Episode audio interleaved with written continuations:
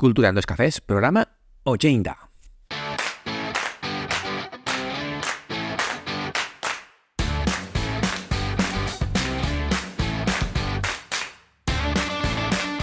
Hola oyentes culturetas y bienvenidos a Cultura en dos cafés, el podcast en el que hablamos de cultura preta por té y de guerrilla. Os habla Fernando Tebar, director, productor, podcaster y un montón de cosas más en la Fera Teatre. ¿Qué pasa, gente? ¿Cómo va? ¿Cómo va? Bueno, pues, madre mía, programa 80, ¿eh? Qué locura, qué locurón. Qué fuerte, madre mía, parece que fue ayer. Mm, hoy programa en el que vamos a hablar sobre la música. La música con derechos, música sin derechos, por si tenéis algún espectáculo de cine, teatro, televisión, radio, danza y, o circo. Y queréis meter música que en principio tiene derechos de autor. ¿Cómo lo hago, Fernando? ¿Cómo lo hago? Bueno, pues vamos a hablar de eso en un momento. Vamos allá.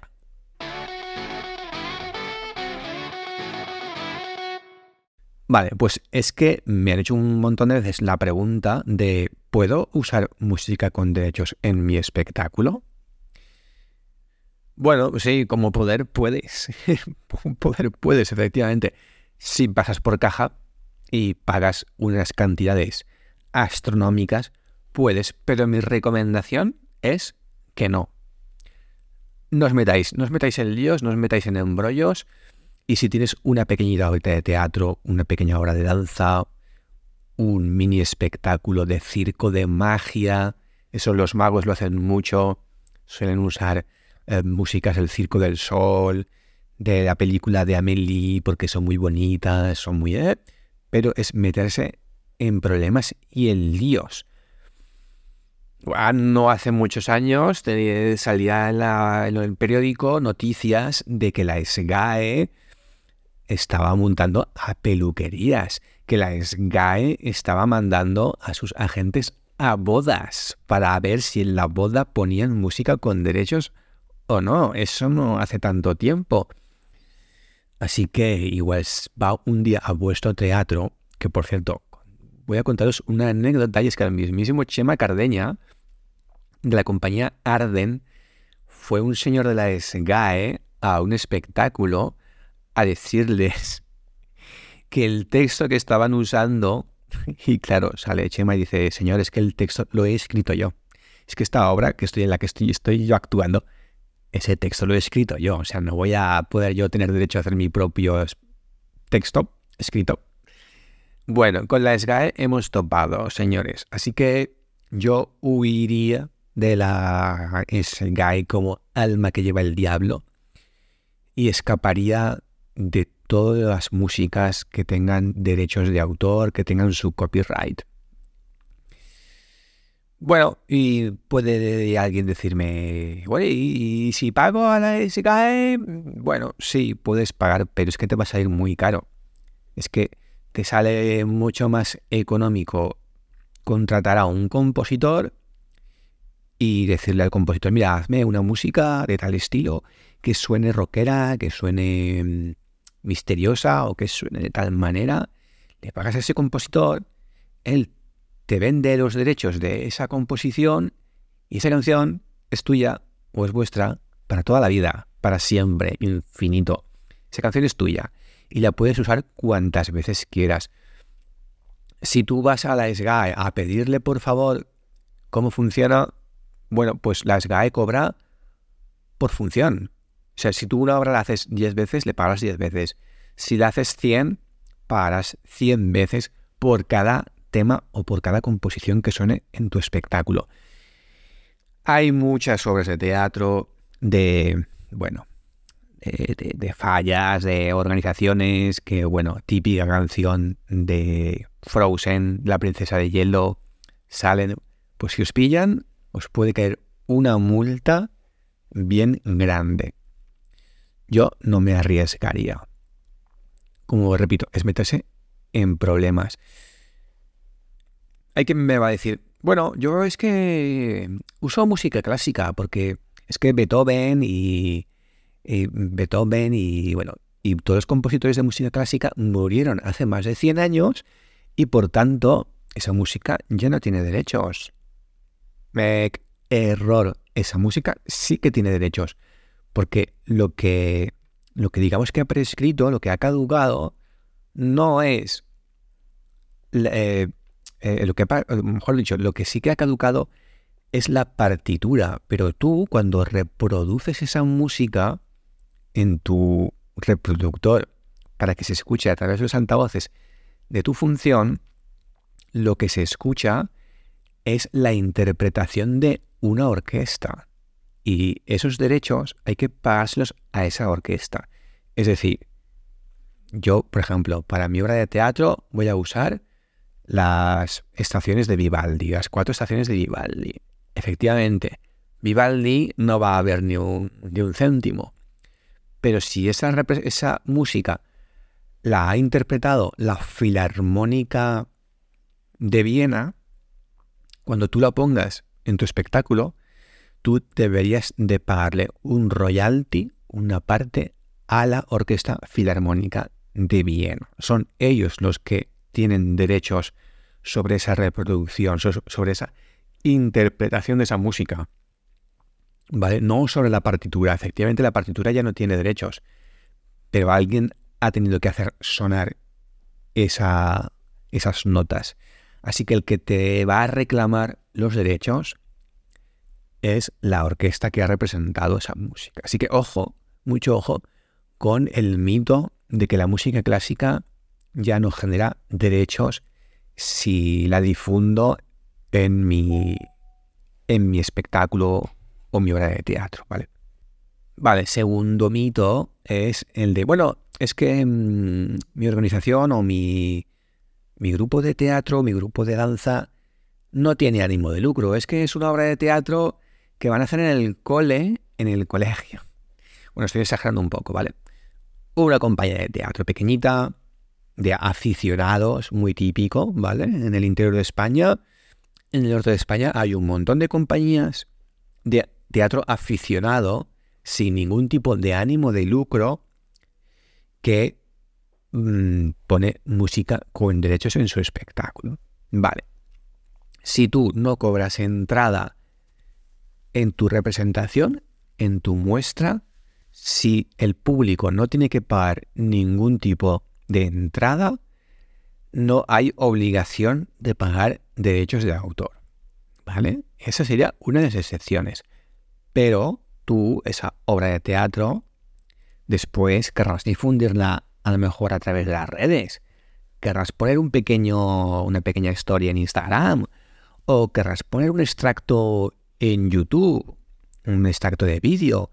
O querrás a lo mejor poner un trocito en Facebook, ¿vale? Bueno, pues entonces cuando tú pongas tu obra de teatro en YouTube para promocionarla y poder hacer tu gira, YouTube te enviará un aviso y te dirá, eh, esta música que suena de fondo tiene derechos de autor y si quieres que se vea en nuestra plataforma, tienes que pagar los derechos de autor.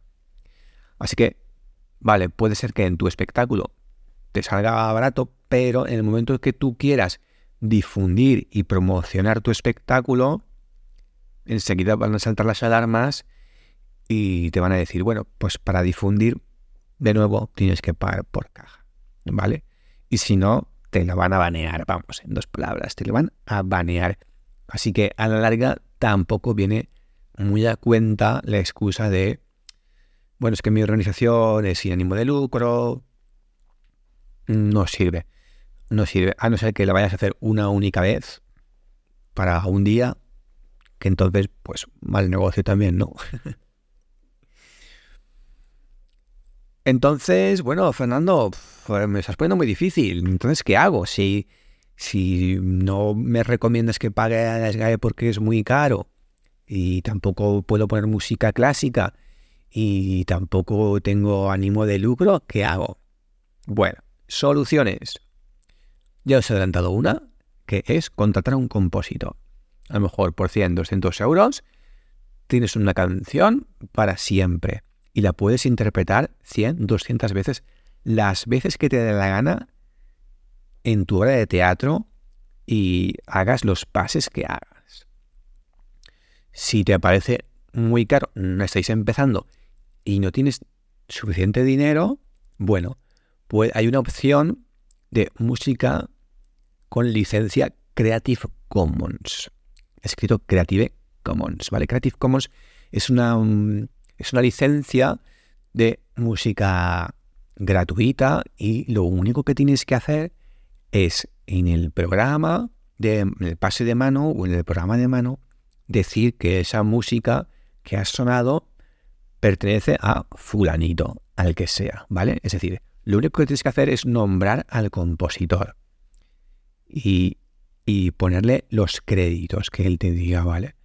¿Dónde puedo encontrar música Creative Commons?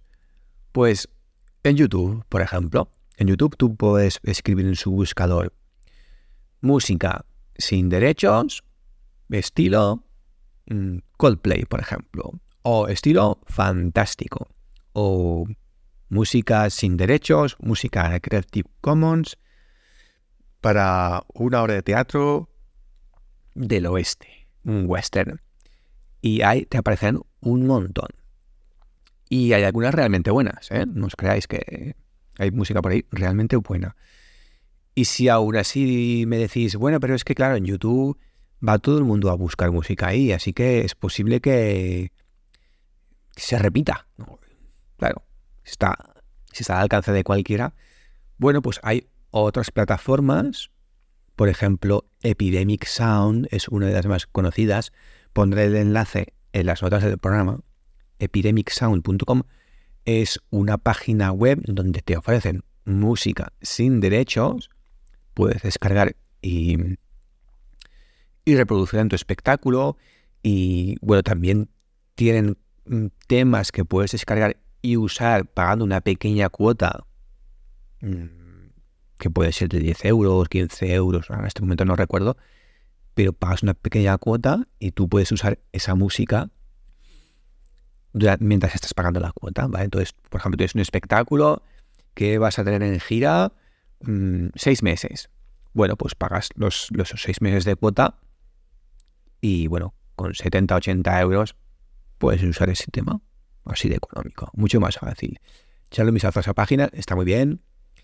Y otra muy parecida, que no está tan enfocada a música, está enfocada más a imágenes, es Pixabay. Pixabay, ¿vale? Pixabay también ofrece músicas libres de derechos.